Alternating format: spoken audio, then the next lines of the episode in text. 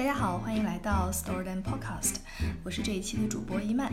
这一期我们的两位嘉宾呢是 Ella 跟 Vivian，两位先跟大家打个招呼吧。Hello，大家好，我是 Ella。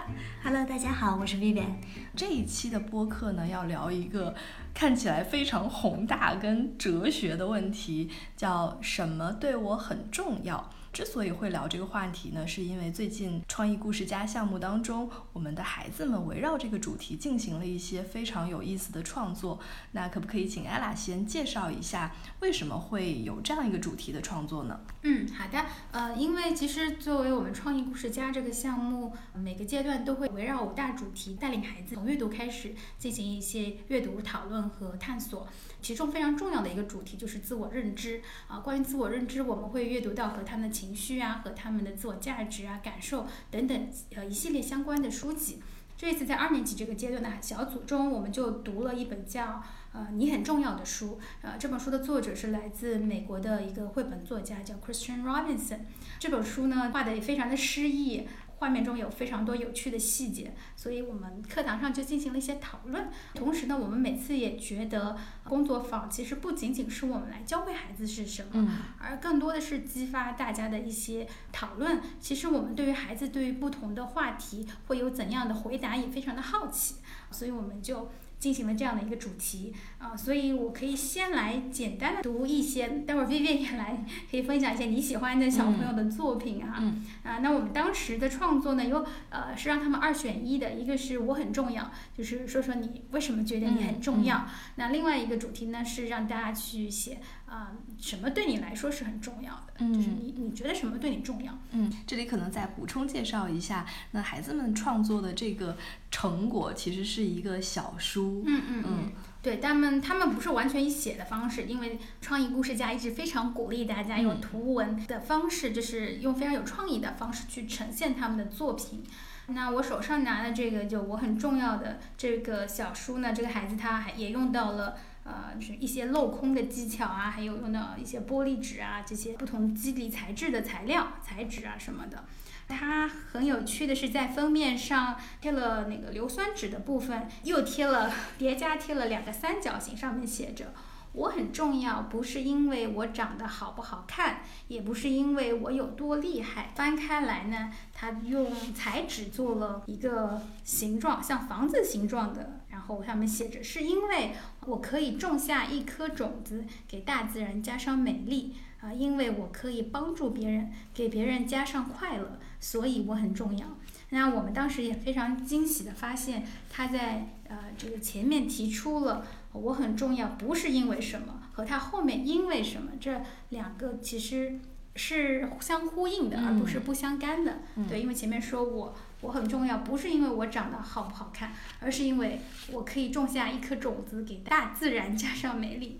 啊，我很重要，不是，也不是因为我有多厉害，而是因为我可以帮助别人，给别人加上快乐。所以当时我们还蛮惊喜的，就是觉得小朋友的想的还蛮蛮深的啊。嗯，而且他有自己的设计，对他有自己的设计，其实视觉上他也很有设计。而且当时他去呈现的时候，因为他那个所以他是又另外贴了一张纸，其他小朋友还说你这个是可以翻开的设计吗？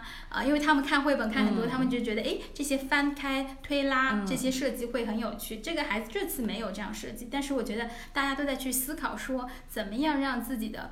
画面效果更加有趣，而不是只是把这些文字写出来，嗯、啊，这其实是一个非常厉害的本领了。嗯，刚才那个小朋友他其实是从更高的利益来觉得说嗯我很重要，嗯对吗？其实这个年纪的孩子，大多数我们会看到他作品中对于他们重要的东西还是存在于家人、嗯朋友啊、嗯自己的兴趣爱好。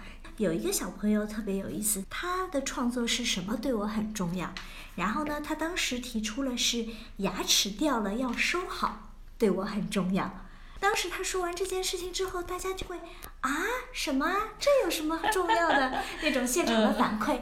我们就问小朋友说：“哎，为什么说牙齿掉了要收好对你来说很重要呢？”嗯这小朋友就说：“因为每次我掉牙以后，我的妈妈就会把我的牙齿给收藏起来，然后放在一个柜子里。他说：“你们知道吗？这个柜子旁边还有一袋我哥哥的牙齿。”哦，当时感觉就好戳啊。这就是确实对于他们来讲，这是一个很重要的事情。是很重要的，因为换牙是对孩子们来说都很重要的事情嘛。嗯然后这个妈妈也很用心，把孩子的牙齿都全部的收集起来，嗯这就是他们成长和爱的见证嘛。嗯啊，所以看上去很小的一件事情，这样一说就觉得好感动啊。嗯，嗯，会有这样的感觉。他还列了哪些对他重要的事情？嗯，他其实都很朴实的，那些很重要。比如说，他用哦呃用磁力片积木来搭房子，读自己喜欢的书，和爸爸妈妈去旅行，啊、这些都是小朋友平常日常都会做的事情。所以，嗯，他们就会把它写在很重要的里边。嗯他没有那种家国天下的那种情怀，对但是对啊很质朴，对。对，我觉得其实这种很真实的创作也很打动人，而且也是让我们知道，就是我们更好的去了解了孩子，对于他们来说什么是重要的，可能和大人的标准是不太一样的。是的，是的，哎，然后我们还有一个小朋友也很可爱，啊，他名字写我很重要，但是呢，它里边写了就是每天都在做事情很重要。当时我们还是很疑惑的，而且它的画风非常的超现实。因为现在我们在播客里很遗憾没有办法给大家展示这个小朋友的画，就是他的这个书打开之后字其实很少嘛，就是因为嗯每天都在做事，然后旁边密密麻麻的全是画。嗯，艾拉跟薇薇可以给大家解读一下都有哪些？呃，他画了好多东西啊，就比如说他画了就是世界万物吧，就可以说，嗯而且这个小朋友他应该是蛮喜欢这种。呃，大自然的东西的，啊所以他比如说他画了就是一只猴子在摘香香蕉，然后呢有很多昆虫在钻来钻去，这边还有一个小蚯蚓，大树、蓝天、白云、下雨，啊，小鸟在捉虫子，对嗯然后他自己在他自己在种树 他。自己在种树。所以后来我们问他，我们说为什么呢？他说因为世界万物每天都在做事，每天的天气都有不同，但不同的天气，对哎，对，各有特点，对吧？动物们每天也在做自己的事情，小猴子在摘香蕉，小鸟在捕虫，它自己在种小树，嗯树木们也长得很茂盛，所以他觉得世界上每个生命都在做自己的事情，这对整个嗯世界都很重要。我觉得第一次当我看这个的时候，我其实也是很困惑的啊。什么叫每天都在做事？他是觉得自己很辛苦吗？因为每天都很忙。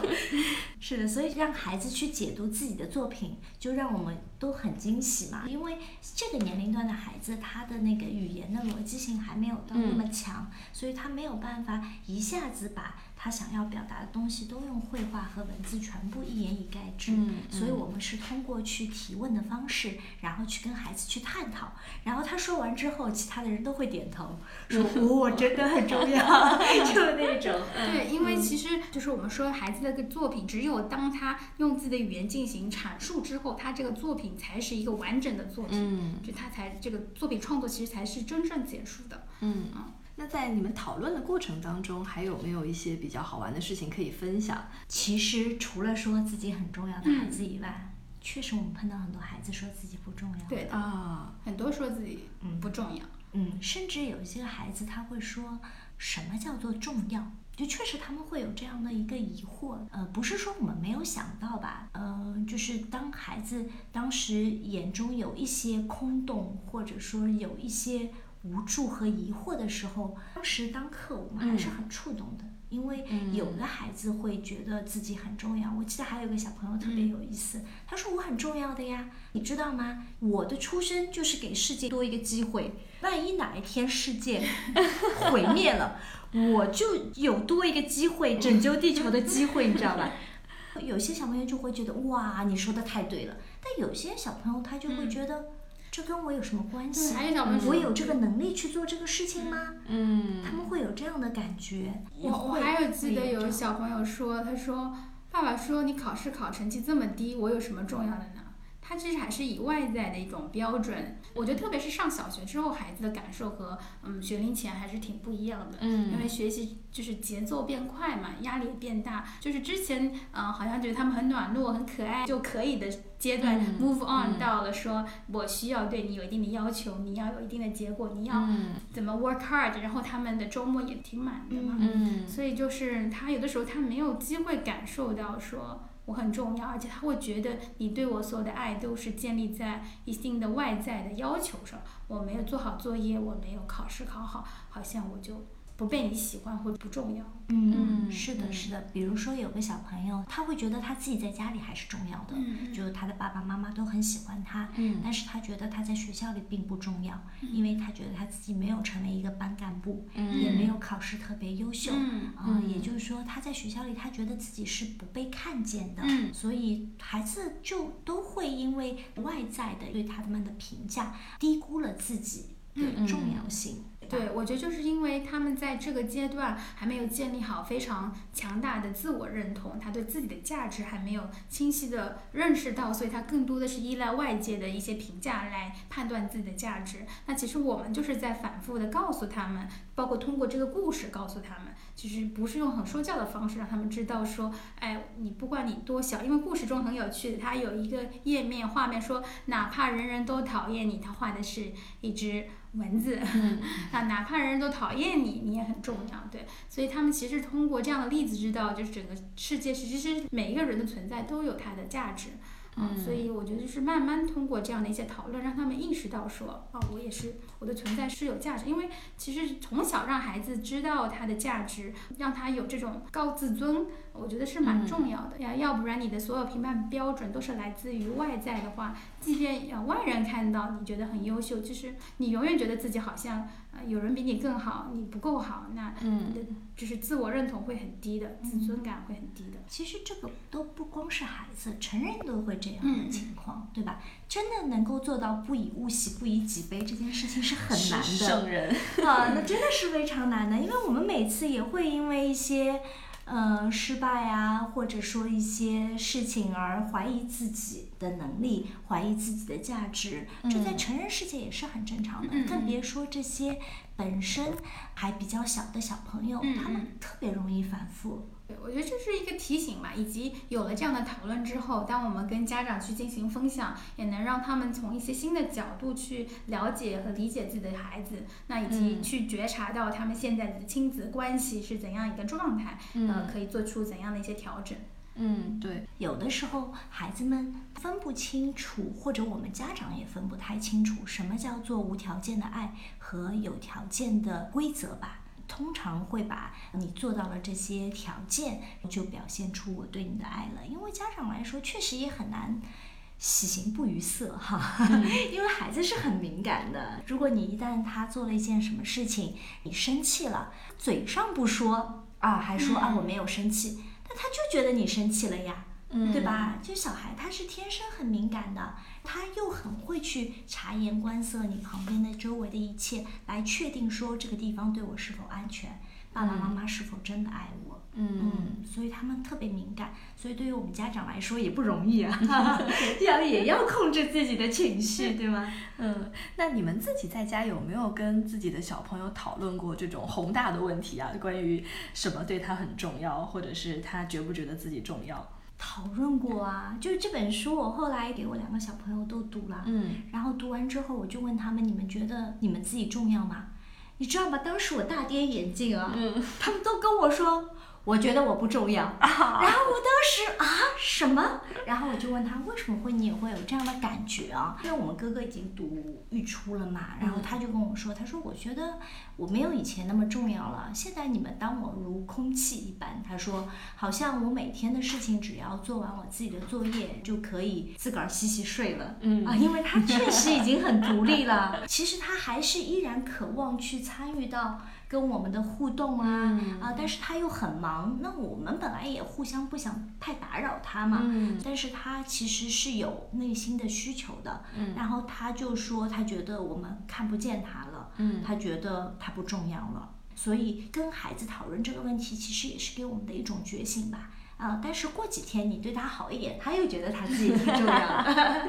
那我们弟弟也是的。我记得有一次特别印象深刻的是暑假的时候，弟弟到太爷爷家去住了一周。那他回来之后就反复的问我们，他说，在我离开的这一周，你们想我吗？你们思念我吗？哎，你们怎么个思念法啊？对不对？哎呦，那个时候我们就觉得，而且他回来之后，他真的是把家里从小床到书桌，然后到爸爸妈妈，所有的家里的人都要亲一遍。当他听到说我们非常想你呀，哦，如果你不在，我们都觉得，呃，好寂寞，然后他就很满足，很安心。嗯。嗯，但是不是每天都会让他有这样的感觉，所以那个没有这个感觉的时候，他就会觉得自己不重要。嗯嗯，而且我会觉得，就是孩子今天说他自己重要，明天说不重要，这是个很正常的事情。对，因为这个段时间，从我们之前聊过的那个埃里克森人格八阶段来说，它就是一个自卑感和他的勤奋感不断的交互的这个嗯。打仗的这一个段时间，所以他今天有这个情绪，明天换一种想法是很正常的。嗯那我们只有说持续的给他一种支持，才会让他觉得说，哦，我是持续稳定的被看见了。嗯那慢慢的，他就会觉得自己他的积极情绪啊、嗯自爱自尊啊、自我价值感都会慢慢上来。那有一个问题也想问 ella，在设计这一个主题的时候，你会不会有担心跟这么小的小朋友去谈重要这样的议题，他们有可能会不太能理解你到底希望他们感受到什么？嗯这个话话题会不会有一些太难了？对于这个阶段的孩子来说，其实是可以讨论的。当然，他们可能还没有真的像讨论哲学问题一样，嗯能够理解到那么深。因为我们其实当时还抛出一个问题，就是说什么对你重要的事情和呃你喜欢的东西，你觉得之间有什么关系和差别？嗯他们有的人能理解，有的人不能理解。就比如说嗯，孩子非常容易把对他重要的事情就完全划等号于对他来说是他喜欢的东西。嗯就比如说，有小孩说我很喜欢薯条，所以他觉得薯条很重要。嗯那我们也会启发他们说，哎，如果薯条吃了很多，对你的身体很不好，你觉得它还重要吗？有的小孩就觉得说，哦，那可能是健康的食物对我来说更重要。嗯但有的小孩是觉得，哎，我还是觉得薯条很重要。但这就是他这个阶段他能理解到，但我觉得也 OK。是啊是是那总的来说，是因为呃不同的孩子他们在一起碰撞，然后讨论，特别是结合这么好的书，大家去去看，就是看到了很多嗯他们之前没有想到过的一些角度和认知，嗯而且我觉得大家最后还是非常喜欢的。是的，嗯是的，嗯孩子们很有趣的，对吧？他们真的有个小朋友说韩国对他很重要，我 当时就觉得，哎，为什么呀？然后他就说，你知道吗？因为我国庆节去了韩国和日本玩，嗯他说我在那边玩得很开心，要是没有这个国家，我就没有愉快的国庆节了。哦就是他们是这种想法，逻辑对对，他的逻辑是这样的。然后其他嗯小朋友有的会听，他说。那如果没有韩国，你可以去别的国家呀，依然会有愉快的国庆节啊。但是还有人说国家给你国庆节，你才能出去玩呀。对对对，反正就是小朋友他写出来之后，一定是有他嗯原因的。嗯然后当你去了解这些原因的时候，你就会觉得，哇，原来是这样，真的重要啊！愉快的国庆对谁不重要，对吗？嗯所以就很有趣，就是如果你不去问他，或者不去讨论这些，他可能都没有一个出口去表达他的这些、嗯呃想法。嗯，而且我刚听下来还有一个感受，就是对于孩子来说，因为这些感受非常的混杂嘛，他其实是不能好好表达，然后创作这个事情其实是给了他一个出口，以及我们通过这个很小的切口，可以再去看到它背后，其实他每说一个我很重要，背后都是一个可能可以说好久的一个故事。嗯嗯嗯是的，是的。嗯，我觉得我们的孩子他们对于创作这件事情都是非常有热情的。嗯，每次讲完故事，有的时候还要讨论，在讨论之前，他们就已经开始问今天的创作是什么，快点开始。对嗯，所以我觉得就是因为对他来说不是一个作业，是一个需要跳一跳，但那又能够得到的很有趣的一个创作。因为其实创作本身都就是最好的奖赏嘛，所以他们在这个过程中，通过他们的自己的思考和他们的创意，呈现出一个他们自己满意的作品。我觉得每个孩子都很自豪的，就这种、嗯这种成就感是很持续的。嗯，是的，是的，而且创作的过程其实也是帮助他们自己去理清自己的感受，去辨认自己的感受，嗯，并且在表达这个过程其实是需要练习的。对对对，是的，因为呃我觉得就是像就是现在二年级的孩子，他带了他们就是一段时间之后，觉得他们是有变化的。包括我们讲到就是。我们每次那个请他们到我们的讲台上去分享自己的作品，就像一个小小的那个公共演讲一样。其实它也是有一些所谓的小技巧吧，公共 presentation 的技巧。当他们不断的是在日常的学习中啊，去有这样的机会去呈现、去练习的时候，其实他们会更加的自信的去进行自己的一个表达。哦，对了，我想起一件事情，就是其实除了我们在工作坊中带领的主题创作以外，其实这个阶段特设了一本我的书这样的一个主题小书。嗯这本主题小书其实就是帮助孩子去进行探究的。嗯嗯，艾拉，你可以介绍。对，这这本书呢，就是是孩子们在每一次呃每一周的创作之外，他们去需要用一整个学期去完成的一本属于他们自己的书。那这个里面有非常多的主题，其实就是帮助他们去更好的了解自己，去记录他们的生活。呃，就有包括甚至他们的名字，名字其实也是有很多的故事的。他的名字有什么样的来历？他有很多人有很多的名字，对吧？大名、小名、英文名，还有什么其他的一些昵称、绰号，他们就是可以用自己的方式去写或者画去设计他们的名字啊、因为字体的设计也是一个很有趣的方面，包括他们去画画下他们的。自画像可以用呃观察的方式去仔细的观察自己的脸部的故事，也可以是用想象的方式去创作一个他想象中的自己，啊、然后包括就是他的嗯、他的一些经历，他的呃和家家人对他来说重要的人啊，他的呃他觉得自己可以用哪些词语词语来形容他自己，通过这样一个一个的小小的主题。从方方面面让孩子去关注和记录，呃，对他来说重要的事情或者他感兴趣，去探索他自己吧。也有想象的部分，也有真实的部分。那还也有一些呢是关于，比如说。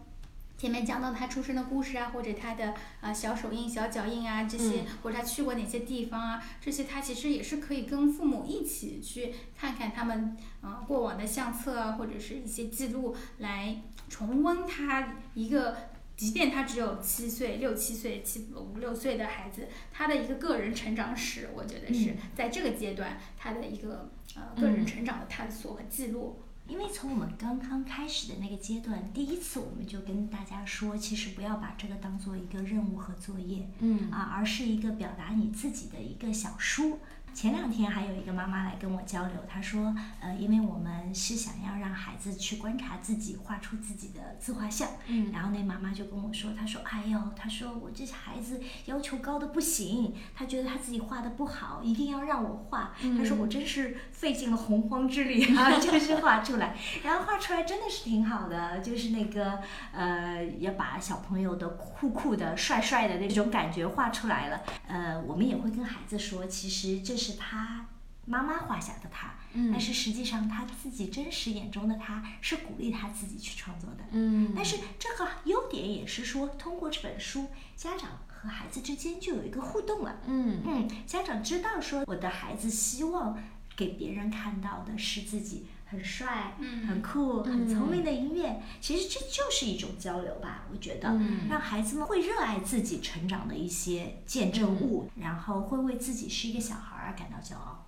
嗯。嗯其实我们也有也有孩子，他觉得这个创作是对他来说是困难的，但是我觉得这只是一个提醒嘛，因为就像我们讲的，每次的是他的一个作品，不是他一个作业，他当下没有完成好，其实我们还是鼓励他用更长的时间去慢慢完善他的作品，去迭代他，去哪怕现在他觉得哦，他好像想不出他为什么很重要，但他只要花时间去观察、去思考，他慢慢能够有自己的答案。因为其实这些答案并没有好坏。比如说，有很多小朋友他觉得爸爸妈妈都觉得父母对自己很重要的，嗯哦，但是也有我们可以看到当中只喜欢爸爸不喜欢妈妈，只喜欢妈妈 不喜欢爸爸，这个当中故事就很多啦。还有比如说有些小朋友他喜欢，他觉得零食和冰淇淋对他很重要，呃，有些觉得苹果。对他很重要，就是你就会觉得这些小朋友很可爱嘛。但是当你去深究他背后的故事的时候，我记得有个小朋友说汉堡对他很重要，嗯然后当时我们就问他汉堡为什么对你很重要，他就说因为汉堡吃了之后能让我长胖。嗯，妈妈觉得我太瘦了，所以胖这件事情对我很重要，所以他就联想到汉堡。然后我当时就记得小朋友就开始在现场就说：“难道你妈妈不应该跟你说吃蔬菜很重要吗？吃肉很重要吗？” 所以大家就可以看到，就是每个家长对孩子啊，在饮食上的一些呃关心啊，都都是不一样的，他们的引导。所以他们孩子也通过不同之间的回答啊，来知道说，哎，这些事情啊，为什么对这些人很重要？哎，似乎有些孩子得到他的启发，会觉得说，哎，我也觉得这样对我很重要。嗯啊，就是他们就不会说觉得说我再也找不出对我重要，嗯或者说我也不知道重要对我来说是意味着什么样的一些问题了。嗯嗯，我觉得在说你很重要的时候，其实是在表达一种爱意。当孩子说啊，我觉得我很重要，他其实是感受到哦，我被爱了，我被看见了。嗯是的，他们，而且他们真的就是需要反复向你确认的。是的，我们刚刚也讲到了高要培养高自尊的孩子，其实这个高自尊很难的，这是一辈子人都在探索的事情，对吧？我们想要跟孩子探讨这个主题，也是因为让孩子认识到自己很重要，是非常重要的事情，因为它会让孩子感觉更有责任感。嗯，对吧？能更体察别人的一些内心，嗯啊，然后也能更关注自己的成长，有积极向上的情绪。嗯所以我们觉得跟这一个年龄段的孩子探讨，其实是非常重要的。我不知道艾拉自己小宝宝如果现在是四岁，他对这个问题应该 是很笃定的吗？还是怎么样？这这本书我们家里有，但是呃 somehow 他看了封面不想看里面，所以我没有强迫他。但是因为就是因为讲到重要啊、爱啊这些，就是我们后来也有一个主题是探讨什么是爱嘛。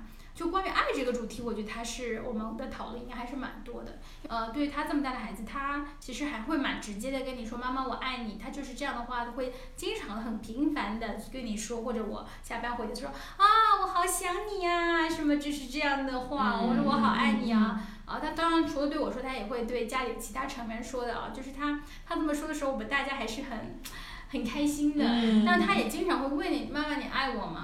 就是我觉得我对他这种表达已经很直接、很频繁了，但他还是经常会问我，你爱我吗？嗯 就是你要不断的嗯给他拥抱、亲吻，然后告诉他，我很爱你啊，你很好啊，你很重要，我喜欢你啊，就是这样。再多他都不嫌不嫌多的，就是这种。嗯，所以其实爸爸妈妈其实也会有一个困扰啊，就是比如说，呃，当我在跟家长交流的时候，他们就会觉得，哇，我都这样他了，他 还觉得他自己不够重要啊，对吧？包括我自己，我当时也很诧异，我两个小朋友都会说我们不重要的。当然，当然，当然，这跟当时当课有关系啊，发生的事情啊等等，问的时机啊，呃，但是我觉得确实。会有必要跟呃家长也分享一下，就是生活中如何让孩子认识到自己很重要。嗯因为这个东西其实除了语言表达以外，还需要让孩子切实的感到我们的态度和我们的嗯做法是让他真正体会到我很重要，嗯这是双向的。嗯啊、也会让他觉得说我对家人很重要，家人觉得我也很重要。哦，其实我觉得小朋友觉得自己很重要，很重要的一点是他觉得他有参与感。很有趣的是那天就是散步的时候还遇到一个小朋友，就听到他跟他爸妈在讨论，他爸妈说接下来去哪里。他说为什么又去那里？我要去哪里哪里哪里？然后爸妈说不行，那要去哪里？他说为什么每次都是听你们的？太无聊了。他说我从来没有机会做决定。呃，当然不是说所有的事情都让小孩做决定，但是在他能够做决定一些事情，我们是要放手给他们一定的机会的。就比如说像我们这种这么小的三四岁的小孩，其实就从他日常生活中，他能够选择他穿什么衣服，他今天想想要选什么，或者他想吃什么东西，食物放在桌上的时候，他是有选择，他不一定每样都要吃。就从这些小的选择开始，他觉得、哦，我也是能够为自己做决定的，哦，我也是被得到尊重的，我的观点，我想去哪里玩，我的想法是被重视的，就是而不是所有都是家长一言堂。